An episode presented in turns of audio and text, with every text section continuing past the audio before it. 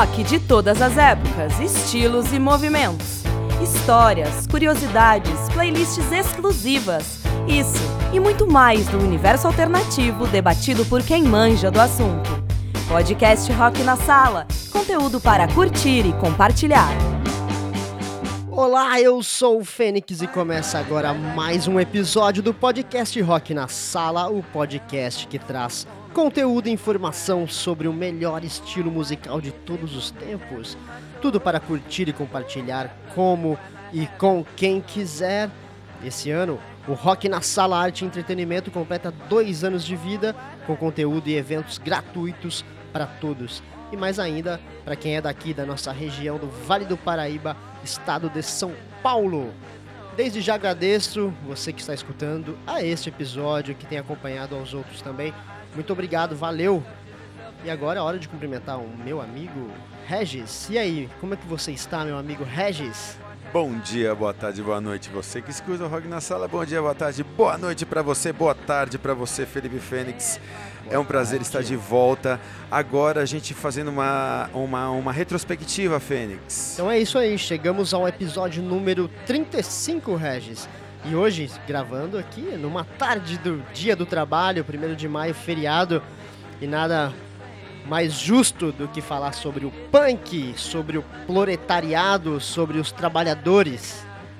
Começamos com Velvet Underground, coisa linda, White Light, White Heat uh, né, do segundo álbum de mesmo nome. Eles glorificam o uso de anfetaminas em uma Nova York escura e perdida em nihilismos. Só que, Fênix, esse som do Velvet repleto de feedbacks, ele acabou se tornando a influência maior pro punk. Então a gente está falando em protopunk. É a primeira referência 68 Velvet fazendo Sim, White atrás, Light, né, meu? White Heat.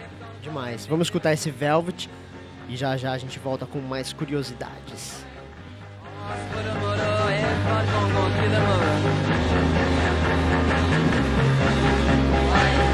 Here comes, here comes, everybody kid gonna make me run to it.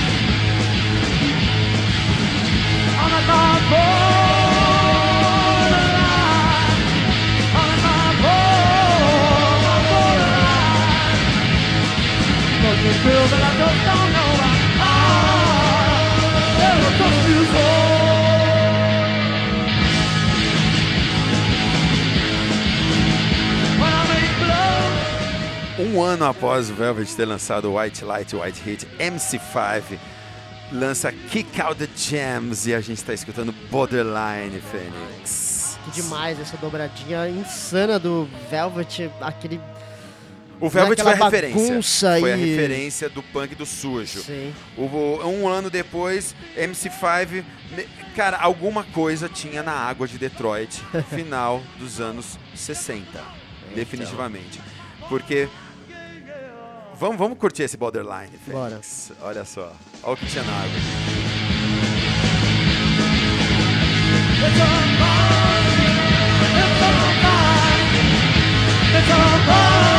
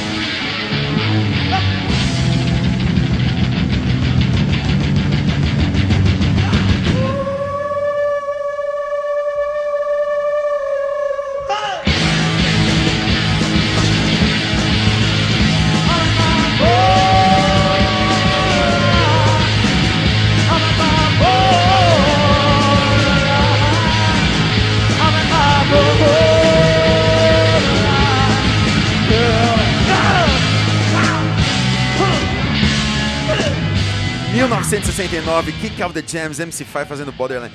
Esse álbum, Kick of the Jams, foi considerado o precursor do punk Ah, rock. com certeza. cara. Tava tudo Que aqui. isso. E a gente continua em Detroit, Fênix. Lógico. Tem porque mais coisa. tinha alguma coisa na Porque água. tinha- Se vocês Exatamente. descobrirem o que tinha na água de Detroit no final dos anos 60, Contem pra gente. contem pra nós. Vamos lá. Stooges. Stooges. Dispensa comentários. O ano é 1969. Hum. A música 1969. Vamos de estúdios.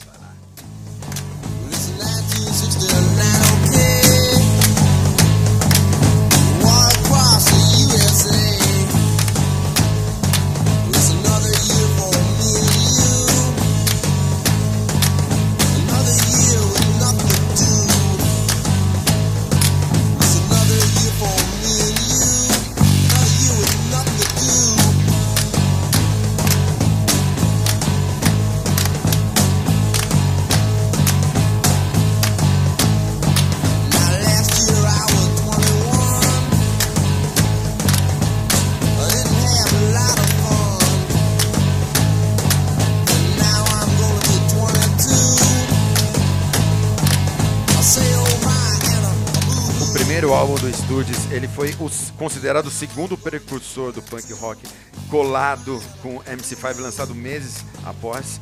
Ele foi produzido por John Cale, do Velvet. Então, John Sim. Cale já estava produzindo ah, as bandas que viriam a ser o- partes do proto-punk. Mas eh, essa mixagem do John Cale foi rejeitada pela banda, que foi refeita depois pelo Iggy Pop, pelo presidente lá da Elektra. Sim. E essa versão que a gente está escutando, ela foi relançada apenas em 2010 em- em edição de colecionador. Essa é a versão é, é, mixada por John Cale. Ó. Então, é, Seas of Mercy regravou 1969 em 83. Rock na Sala recomenda Seas of. Mercy fazendo Caramba, deve ser 1969. Muito boa. Vamos lá, de estúdios. Vamos lá escutar mais estúdios. E a gente já emenda na próxima. Yes!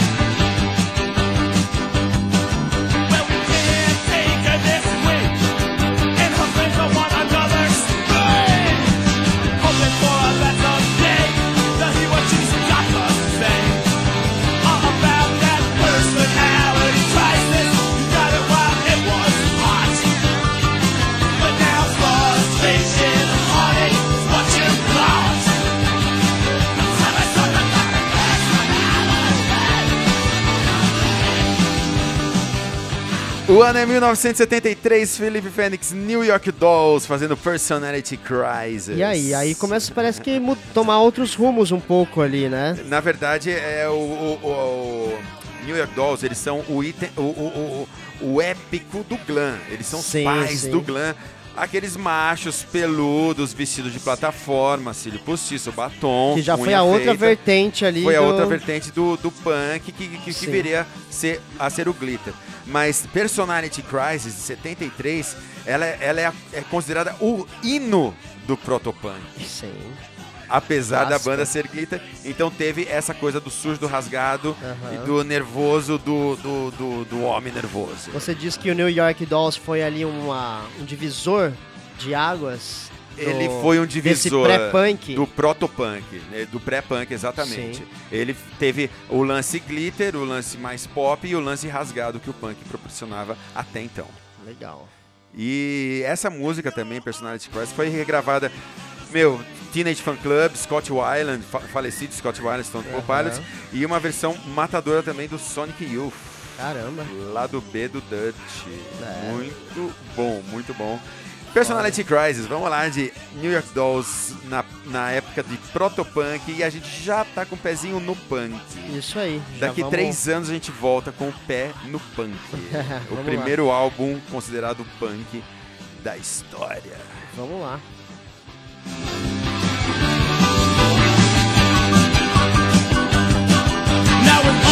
And fate that Mother Nature sends, your mirror's getting jammed up with all your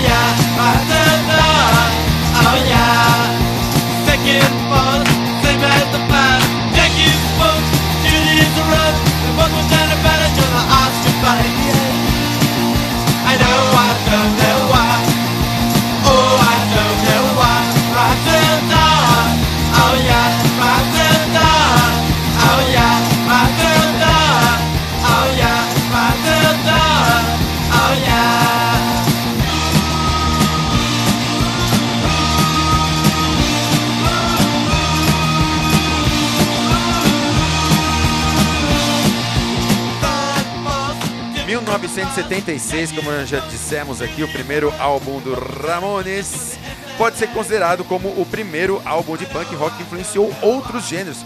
Influenciou heavy metal, thrash metal, o próprio pós-punk, o Sim. grunge, o indie. Fendi, você sabia que esse disco cus- custou 6 mil dólares e foi gravado em 7 dias? Olha só. Ou seja, é um dos mil e um álbuns para se escutar É, antes de morrer. certeza. e colado no Ramones, que teve a questão do CBGBs também, que foi uma casa super importante em Nova York, Nova York. onde é, as primeiras bandas de protopunk, Pat Smith, Television, eles começaram... Bom, a galera já conhece a história dos CBGBs, né? Enfim, é, Richard Hell, que saiu do Television justamente antes do, do lançamento do Mark Moon, o Aham, clássico, né? e montou The Voivodes, The Voivodes, na qual eles lançaram esse disco chamado Blank Generation em 1977, apenas um ano de- depois que Ramones. Inclusive, tem umas conexões de, de- de Richard Hell com o próprio Ramones.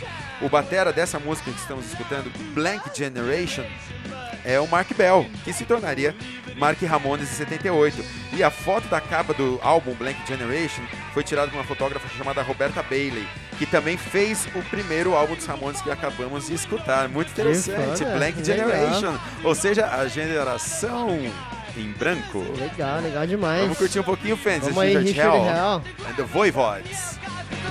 I belong to the blank generation and I can take it or leave it each time. I can take it or leave it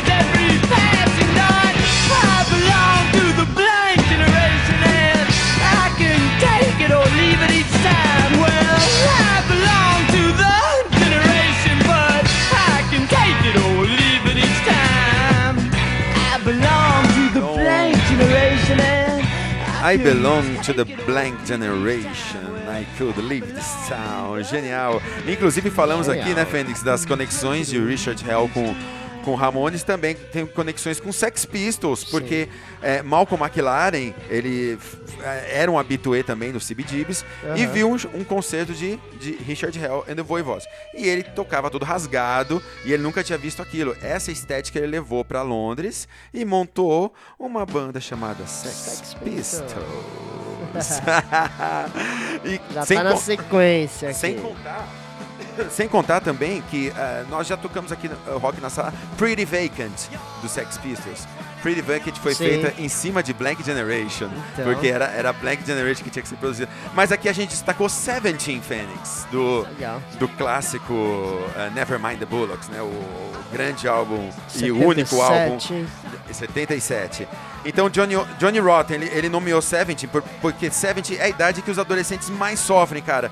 Eles não querem ser vistos como, como crianças, sacou? Mas também não, não estão preparados para a fase adulta ainda. Eles não têm a experiência necessária é, para a fase adulta, né? E foi inspirado em I'm 18, do Alice Cooper. É isso aí. Curiosidades do rock. Curiosidades do rock and roll a gente traz e divide e compartilha com vocês aqui no Rock na Sala. Vamos lá então de Sex Pistols 17. E já já a gente volta com mais punk aqui nesse episódio número 35.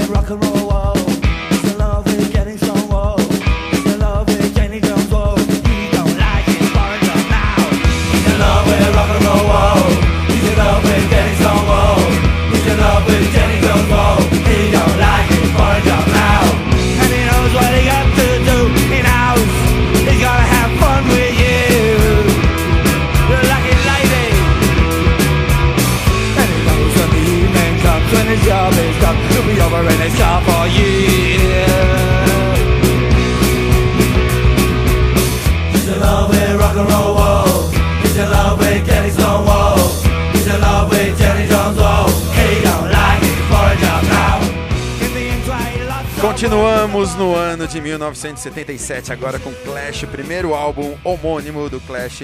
Destacamos Jane Jones. Fênix, eu queria mandar essa música para o meu primo Fernando Santos, que está nos escutando diretamente de seu é, confortável flat né, em Campo Belo, São Paulo. Fernando, essa vai para você. Inclusive, o Fernando me deu essa camiseta abraço, que eu estou usando hoje. em homenagem a hoje. Vou colocar nos stories lá do Você Instagram. coloca a camiseta. Obrigado pela camiseta, Fernando. Pra você vai The Clash. Jane Jones. É, essa música é, é, teve vários covers, entre eles o Baby Shambles. Você lembra do Baby Shambles, do Pete Doherty, que era do Libertines? Também tem uma versão muito boa. E Martin Scorsese, né, premiado cineasta, a considera o maior som de rock and roll britânico e utilizou no filme Vivendo no Limite, Bring Out the Dead, de 1999, com Nicolas Cage e mais uma galera. Então são referências do rock que o Rock na Sala traz pra você, querido ouvinte. Muito massa. Vamos lá de The Clash. Continuamos na ilha. Na verdade vai acabar. Continuamos na ilha, continuamos na ilha.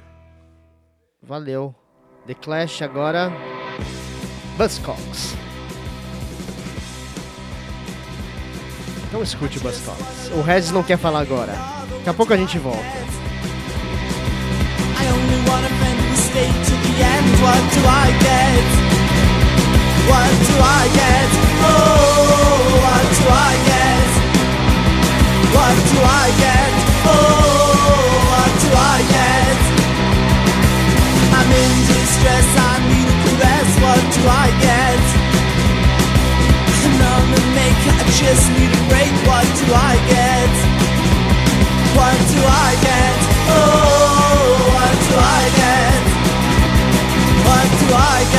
Oh, I? I my bed. The I wish that to. What do I? Oh, what do I? What do I? Oh. Fazendo What Do I Get? Fênix, 1977, ainda mais um item de ouro. Aí o punk já tomou essa forma. Na verdade, o, o, os- o- o punk, quando a gente pensa em questão comportamental, o punk eles, eles têm aquela questão da, da sonoridade ve- veloz, das letras agressivas e É. simples, a aproximação com- do público com, com os fãs, que é uma coisa que foi muito nítida durante a época de ouro do CBGBs. Mas o, o Buzzcocks, eles apareceram é, enquanto os punks ingleses falavam de guerra, revolta, anarquia, revolução. Pete Shelley, né, o líder do Buzzcocks, é, ele escrevia temas mais adolescentes, sobre amor, relacionamentos conturbados, Aham. hormônios. Então um punk mais, mais light, que pode ser, não sei, talvez considerado como precursor do punk de, bu- de boutique, talvez. Será? Talvez eu esteja falando uma grande Ou do besteira. punk rock? Ou do punk, um- uma influência. De qualquer forma, o Buzzcocks ele trouxe essa sonoridade crua também. E o, esse é, hit, esse single, na verdade, 77, Fênix. Ó. É isso, a gente vai finalizar com o Buzzcocks e Vamos daí escutar esse Buzzcocks. Já tem mais voltamos. duas na emenda aí. Pra finalizar, Buzzcocks. What do I get? No love. What do I get?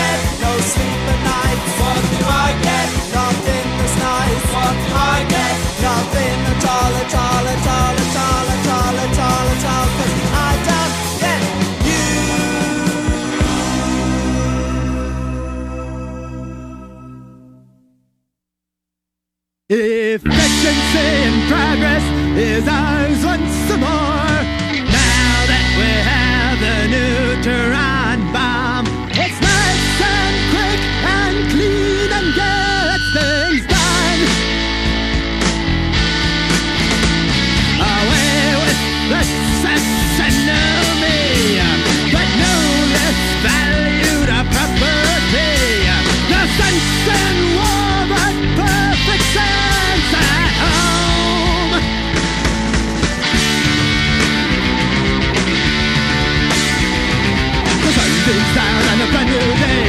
No more welfare tax to pay. A Sunday salon's gonna be flashing a light. The godless millions whisked away.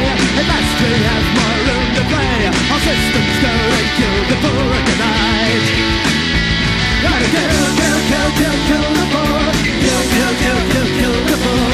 Kill, kill, kill, kill, kill the poor tonight.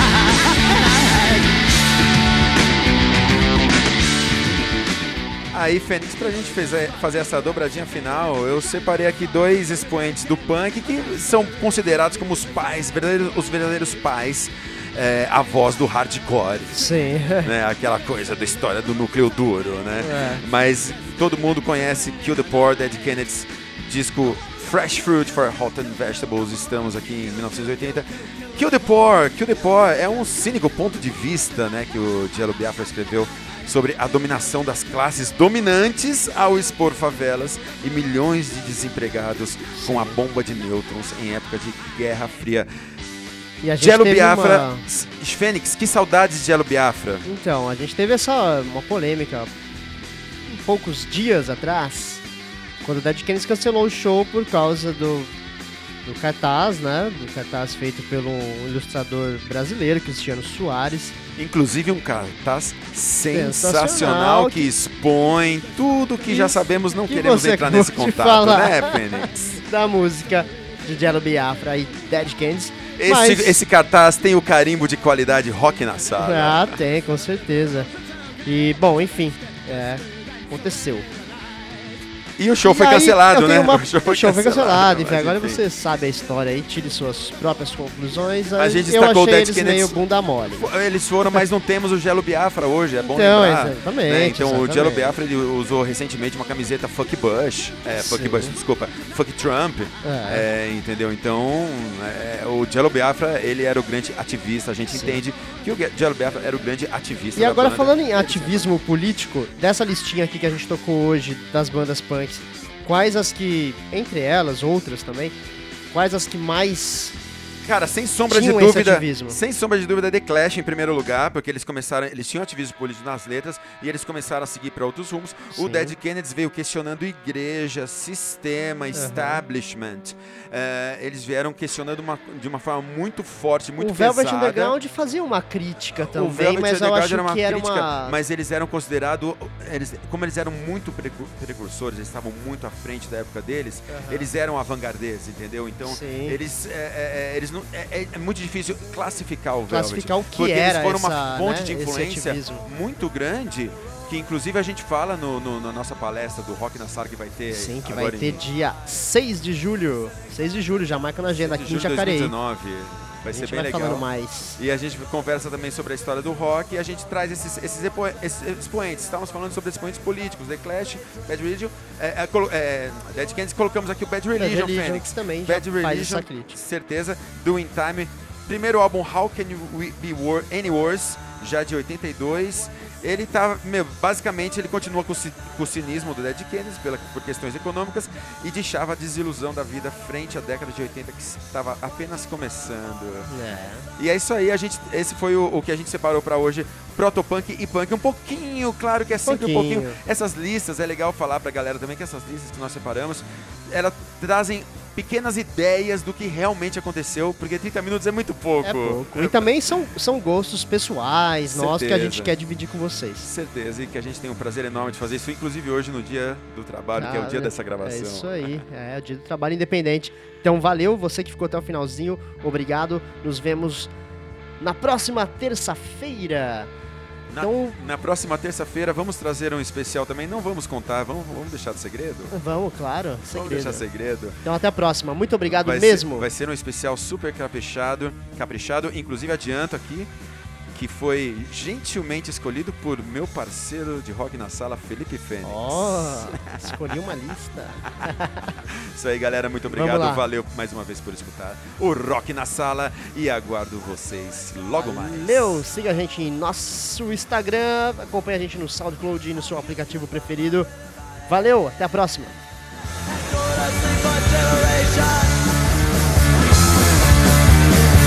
And go to sleep for generations. Salvation sees concentration. You'll only lose the fight. Don't tell me what's wrong or right. You're losing sight. You're just gonna die.